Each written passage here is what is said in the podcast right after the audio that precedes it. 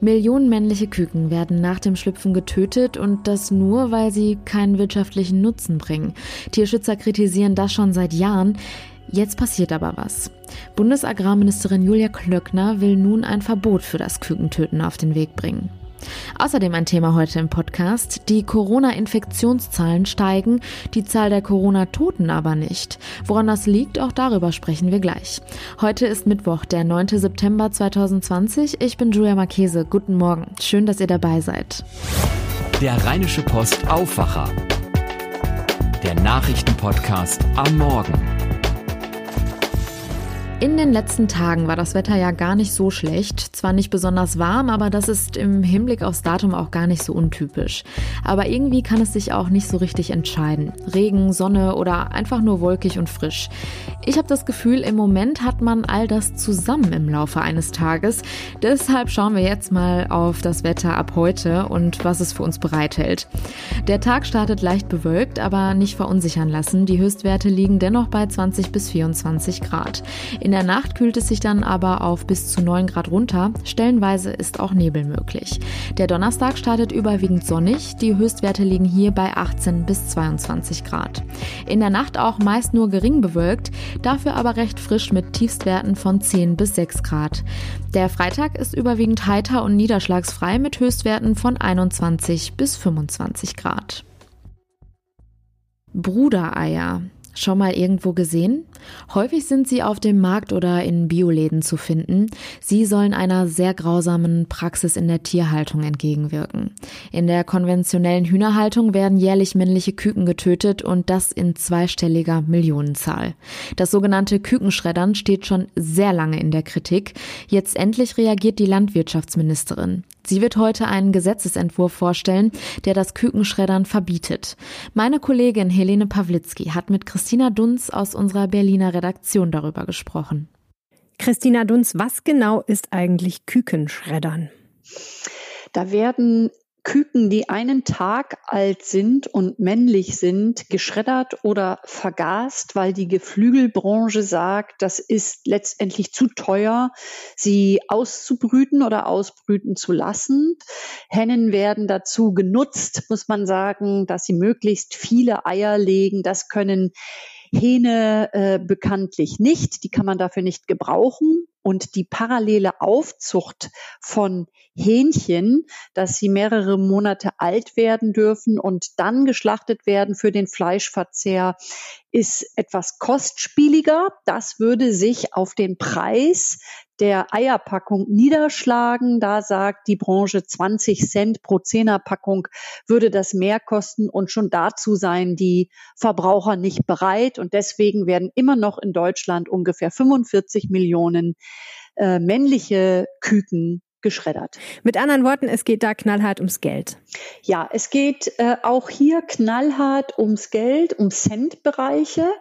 Und das ist so die Furcht, die die Bundeslandwirtschaftsministerin Julia Klöckner auch bei ihrem äh, Verbot, das sie morgen vorstellen wird, äh, äh hat, dass wenn in Deutschland das Kükenschreddern zum Ende 2021 verboten wird, gibt es ja immer noch die Möglichkeit, Eier zu kaufen, die aus dem Ausland importiert werden. Und dieses Verbot des Kükentötens wird wohl weltweit einmalig sein. Das heißt, andere Länder können das weitermachen und die Eier dann billiger anbieten. Und die Landwirtschaftsministerin hat uns jetzt dazu schon gesagt, dass sie die Bürger auffordern wird, auch dann zum Ende 2021 darauf zu verzichten, genau solche Eier zu kaufen. Ja, du hast gesagt, die Ministerin Julia Klöckner hat einen Gesetzesentwurf, den sie eben am Mittwoch vorstellen will dazu. Was steht denn da genau drin?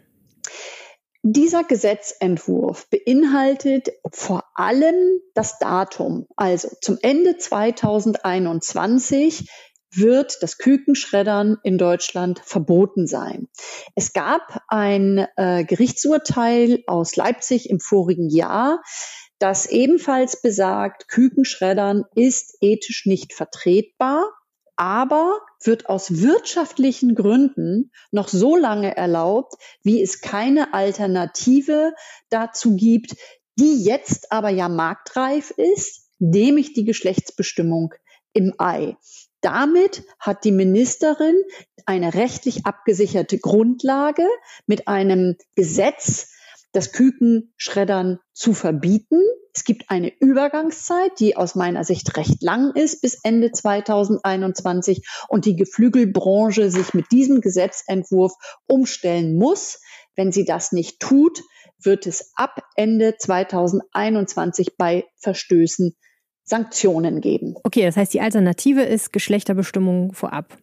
Na, die Alternative ist eben zum einen die Hähnchen auszubrüten und groß werden zu lassen oder größer werden zu lassen, einige Monate, dass sie dann normal geschlachtet werden und in den Fleischverzehr gehen. Das andere ist, das Geschlecht bereits im Brutei zu bestimmen, herauszufinden, wo sind die Hähnchen und diese dann gar nicht erst auszubrüten, was eben auch verhindert, dass sie äh, als Eintagsküken vergast oder geschreddert werden. Und man kann sich vorstellen, dass der Ministerin da ordentlich Gegenwind entgegenweht aus der Hühnerwirtschaft. Wieso hat sie sich denn jetzt entschlossen, das trotzdem durchzuziehen? Das ist zweierlei. Zum einen ist ihr mittlerweile auch völlig klar, dass sie nicht auf Freiwilligkeit der Branche vertrauen kann. Sie ist da über Jahre hingehalten worden. Es ist immer wieder versprochen worden, wir kümmern uns und wir machen das. Und es ist lange nichts passiert, bis große Ketten damit angefangen haben und das auch mit ähm, entwickelt haben.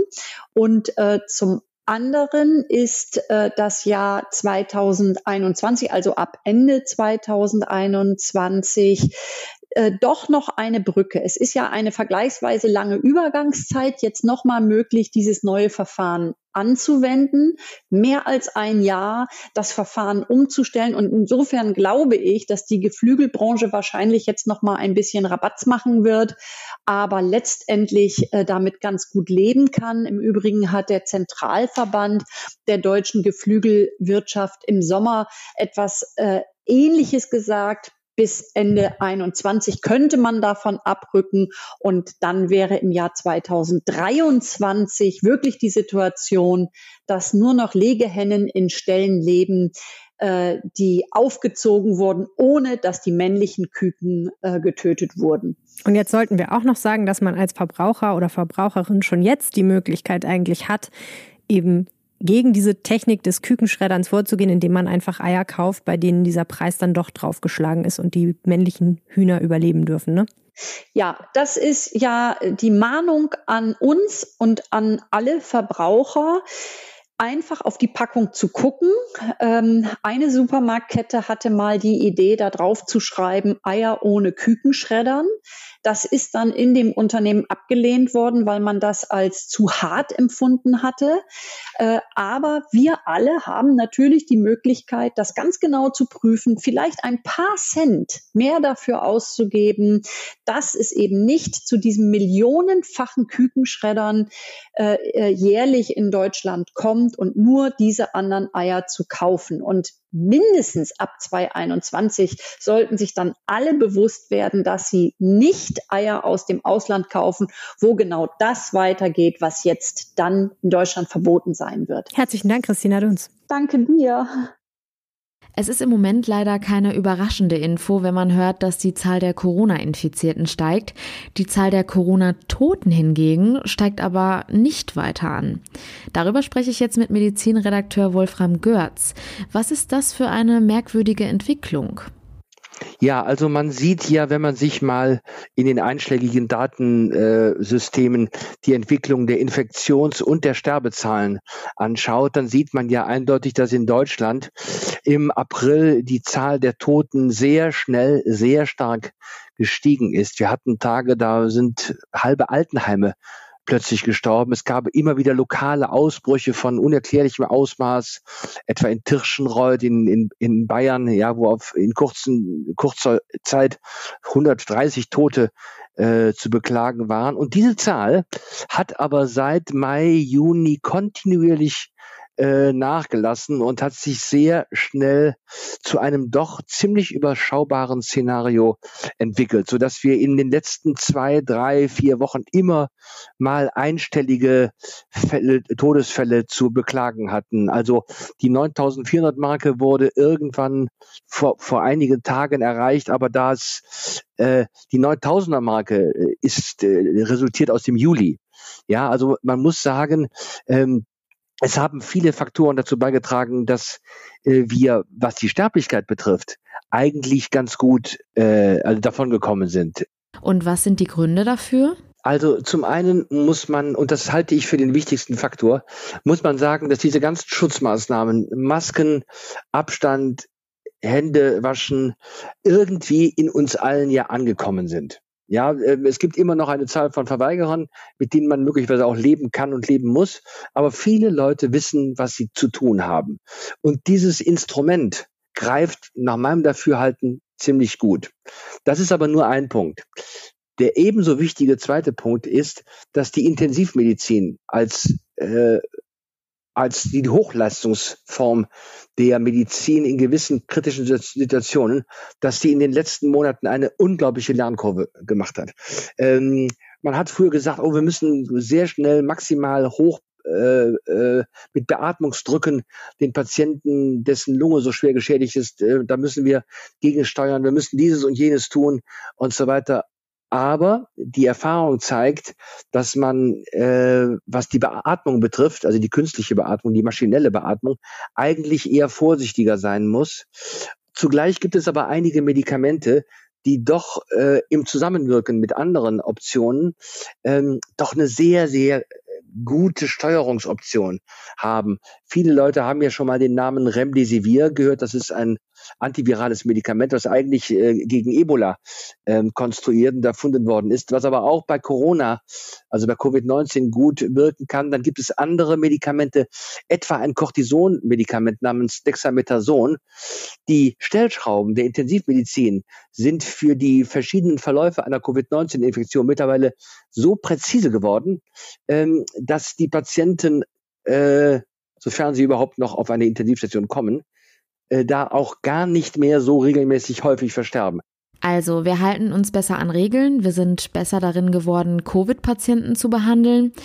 Und wahrscheinlich hat es auch was damit zu tun, wer eigentlich erkrankt. Momentan erkranken vor allen Dingen jüngere Leute ja, die sich in irgendwelchen Hotspots anstecken, bei Feierlichkeiten, so und so. Ähm, die, die könnten jetzt zwar ihrerseits das Virus äh, weitergeben, aber wenn andererseits sich ein großer Teil der Bevölkerung vernünftig verhält und sich einfach entweder schützt oder zu Hause bleibt oder äh, gewisse räumliche Restriktionen greifen, dann, dann ist dieser, dieser Kontakt unterbrochen. Und das ist offenbar ein effektiver Modus. Eine ganze Reihe von Faktoren also. Können wir das denn aufrechterhalten? Ja, aufrechterhalten. Das ist so die, das ist, das ist die Griechenfrage. Wir müssen uns anschauen, was gerade in Frankreich passiert. Äh, Frankreich ist kleiner als Deutschland. In Frankreich gibt es in den letzten 10, 12, 15 Tagen immer wieder Tage, da sterben 30 Tote, 34 Tote, 20 äh, Tote, mal drei Tote, dann wieder 28 Tote. Das ist in Deutschland anders. In Deutschland ist die Progression so mal drei Tote, mal null Tote, mal ein Toter, mal zwei Tote, mal vier. Äh, das ist in anderen Ländern anders. Das zeigt, dass dieses System, dass die Systeme auch unterschiedlich äh, sind. In Frankreich gab es sehr starke Maßnahmen im ersten Lockdown und dann aber eine sehr starke Lockerung. Das hat man Macron im Nachhinein vorgeworfen. Er habe zu stark gelockert. Dann haben die Franzosen gesagt, ja, wieso? Wenn jetzt zu stark gelockert wird, dann dürfen wir uns ja wieder äh, leger verhalten. Und das hat, das hat in Frankreich zu ganz anderen Entwicklungen geführt als bei uns, äh, wo wir ähm, das eher etwas maßvoll gehandelt haben. Und ich glaube, wir werden in drei, vier Monaten werden wir eine, äh, ein Resümee des Jahres ziehen und werden dann auch wissen, in welchen Phasen wir intelligent und in welchen Phasen wir eher etwas problematisch reagiert haben. Und äh, aus dem ersten Jahr Corona kann man so viel lernen wie sonst aus keinem anderen Corona-Jahr. Und für alle zukünftigen Corona-Jahre sind wir jetzt eigentlich ziemlich gut schon geschult, finde ich. Wolfram, vielen Dank für den Überblick. Danke dir. Tschüss. Die aktuellen News über all das, was gerade in Düsseldorf so los ist, hat Philipp Klees von den Antenne Düsseldorf Nachrichten jetzt für uns. Schönen guten Morgen. Ja, schönen guten Morgen, Julia. Einige Anbieter von E-Scootern wollen ab sofort hier in Düsseldorf mithelfen, und zwar beim Aufräumen. Immer wieder liegen E-Scooter ja im Weg. Da sollen jetzt Fußstreifen helfen. Dann berichten wir über die Sorgen vieler Gastronomen vor dem Winter. Dann hat die Rheinbahn neue Bahnen bestellt und der politische Ärger um das Parken und die Knöllchen geht weiter. Hier in Düsseldorf sollen uns E-Scooter ab sofort seltener im Weg stehen. Dazu haben die beiden Anbieter Leim und Tier einige Maßnahmen vorgestellt. In Absprache mit der Stadt setzen sie zum Beispiel Fußpatrouillen ein. Sie sollen besonders an vielbefahrenen Straßen E-Scooter umparken oder aufheben. Peter Russ von Tier hat uns aber auch gesagt, für das ordentliche Stadtbild müssten auch die Kunden mithelfen. Zusätzliches Personal sei nicht das Ende aller Probleme. Das ist natürlich, das ist ein Dauerthema. Da, da können wir nicht, das wird auch nie aufhören. Da müssen wir immer wieder, immer auch schauen, was wir weitermachen können, damit wir den Kunden da auch ähm, auf jeden Fall so gut es geht eben sensibilisieren. In der Diskussion um E-Scooter macht auch die Stadt offenbar ernst. Sie hat angekündigt, ab sofort selber dafür zu sorgen, dass herumliegende und im Weg stehende Scooter ordentlich hingestellt werden und den Anbietern das in Rechnung zu stellen. Die sehen das kritisch. Alexander Pfeil von Leim. Ich denke, dass dieser Aufruf Oberbürgermeister eher ein fast ein Hilfeschrei ist, weil sich die Stadt Düsseldorf nicht schnell genug darum kümmert, den Platz in der Stadt gerecht zu verteilen. Und zwar nicht nur für PKWs, sondern auch für Fahrräder, Lastenräder und auch E-Scooter. Die Fußpatrouillen werden vorerst bis Ende des Jahres täglich im Einsatz sein. Dann wollen Tier und Leim gemeinsam mit der Stadt die Situation erneut bewerten. Die Gastronomie in Düsseldorf leidet unter der Coronavirus-Pandemie. Das hat uns auch Isa Fiedler, die Sprecherin der Altstadtwirte, bestätigt. Dann gibt es auch diese Zahl. Rund 60 Prozent der Betriebe in Deutschland haben einer Studie des Hotel- und Gaststättenverbandes zufolge Existenzängste. Dagegen helfen könnte jetzt ein Vorschlag des NRW-Wirtschaftsministers Andreas Pinkwart. Er möchte einen Ideenwettbewerb für technische Lösungen starten. Das könnten zum Beispiel auch Luftfilter sein. Dazu hat uns Isa Fiedler, die auch Wirtin im Knoten in der Altstadt ist, das hier gesagt. Wenn das Land NRW einem Pilotprojekt, einer Studie zustimmt und diese finanziert, dann könnte das die Lösung für sämtliche Bars, Kneipen und Clubs sein, die entweder schon wieder geöffnet sind und damit eine Atmosphäre herstellen können, in der sich Gäste wirklich wohlfühlen, oder auch wieder öffnen könnten, weil sie aktuell noch geschlossen sein müssen von ihrem eigenen Konzept her. Fiedler hat sich bereits drei solcher Luftfilter zugelegt. Sie möchte damit schon jetzt ihren Gästen ein sicheres Gefühl geben. Thorsten Hellwig vom DEHOGA befürwortet diese Luftfilter-Idee ebenfalls. Damit könne den Gastrobetrieben geholfen werden. Und insofern wäre es wichtig, technische, innovative Lösungen gefördert zu bekommen, die es drinnen sicherer machen. Auf der einen Seite, das können zum Beispiel Filteranlagen sein, und auf der anderen Seite, die es schaffen, nachhaltig äh, das außengastronomische Erlebnis komfortabler zu machen. Das wären dann zum Beispiel auch Pavillons, die kurzfristig aufgestellt werden dürfen und der Terrassenbetrieb bis 0 Uhr. Damit wir häufiger auf den ÖPNV umsteigen, will die Rheinbahn moderner und attraktiver werden. Das Unternehmen hat deswegen jetzt über 90 neue Stadtbahnen bestellt. Sie gelten als besonders komfortabel und sind unter anderem mit WLAN ausgestattet. Die Kosten liegen bei insgesamt 340 Millionen Euro. Der Aufsichtsrat hat dafür jetzt grünes Licht gegeben. Bis die neuen Bahnen bei uns tatsächlich im Einsatz sind, dauert es aber noch mindestens fünf Jahre. Das bedeutet aber nicht, dass dann in Düsseldorf automatisch mehr Fahrzeuge auf der Schiene sind. Die neuen Wagen ersetzen die alten rot-weißen Stadtbahnen. Diese sind mittlerweile über 30 Jahre alt. Der politische Streit über viele Knöllchen in Düsseldorfer Wohnvierteln geht weiter. Die CDU kritisiert SPD und Grüne im Rathaus scharf. Rot-Grün sei schuld daran, dass das Parken auf dem Bürgersteig verboten wurde. Eine Zumutung für die Anwohner, so nennt die CDU den politischen Beschluss, der das Parken auf Gehwegen einschränkt. Der Ordnungs- und Verkehrsausschuss hatte das schon im Frühjahr beschlossen, auf Initiative von Rot-Grün. Das Thema kocht jetzt hoch, weil etwa in Flingern Anwohner über Knöllchen meckern, die es sonst nicht gab. Ordnungsdezernent Christian Zaum, der auch CDU-Parteibuch hat, sagt, er habe nur den politischen Beschluss umgesetzt. OB Thomas Geisel hat ihn kürzlich angewiesen, die Kontrollen herunterzufahren. Seine Partei, die SPD und Grünen, finden, dass Zaum diesen Beschluss falsch interpretiert. Die Antenne Düsseldorf Nachrichten nicht nur im Radio und hier im Aufwacher Podcast, sondern jederzeit auch online auf unserer Homepage antennedüsseldorf.de. Vielen Dank für die aktuellen News aus Düsseldorf. Bevor wir jetzt zu den weiteren Nachrichten kommen, habe ich noch ein kleines Anliegen. Dieser Podcast ist möglich, weil viele von euch uns mit einem RP Plus Abo unterstützen. Vielen Dank dafür. Wer es auch mal ausprobieren möchte, vielleicht ist da jetzt gerade der richtige Zeitpunkt für. Wir haben nämlich ein neues Angebot. Für nur 34,99 im Jahr bekommt ihr jetzt ein RP Plus Jahresabo. Das sind weniger als drei Euro monatlich und somit kostet das Abo eigentlich auch schon weniger als ein großer Kaffee. Alle Infos dazu findet ihr auf rp rp-online.de slash abo-aufwacher. Schauen wir jetzt auf die weiteren Themen des Tages. Nach ihrem Verschwinden ist die Oppositionspolitikerin Maria Kolesnikova in Belarus festgenommen worden. Das teilte der dortige Grenzschutz mit. Augenzeugen berichten, dass sie sich gegen eine Ausreise gewehrt und ihren Pass zerrissen habe. Wo sich die 38-Jährige derzeit aufhält, ist weiterhin unklar. Kolesnikova gilt als eine der wichtigsten Anführerinnen der Proteste gegen den autoritären Staatschef Alexander Lukaschenko.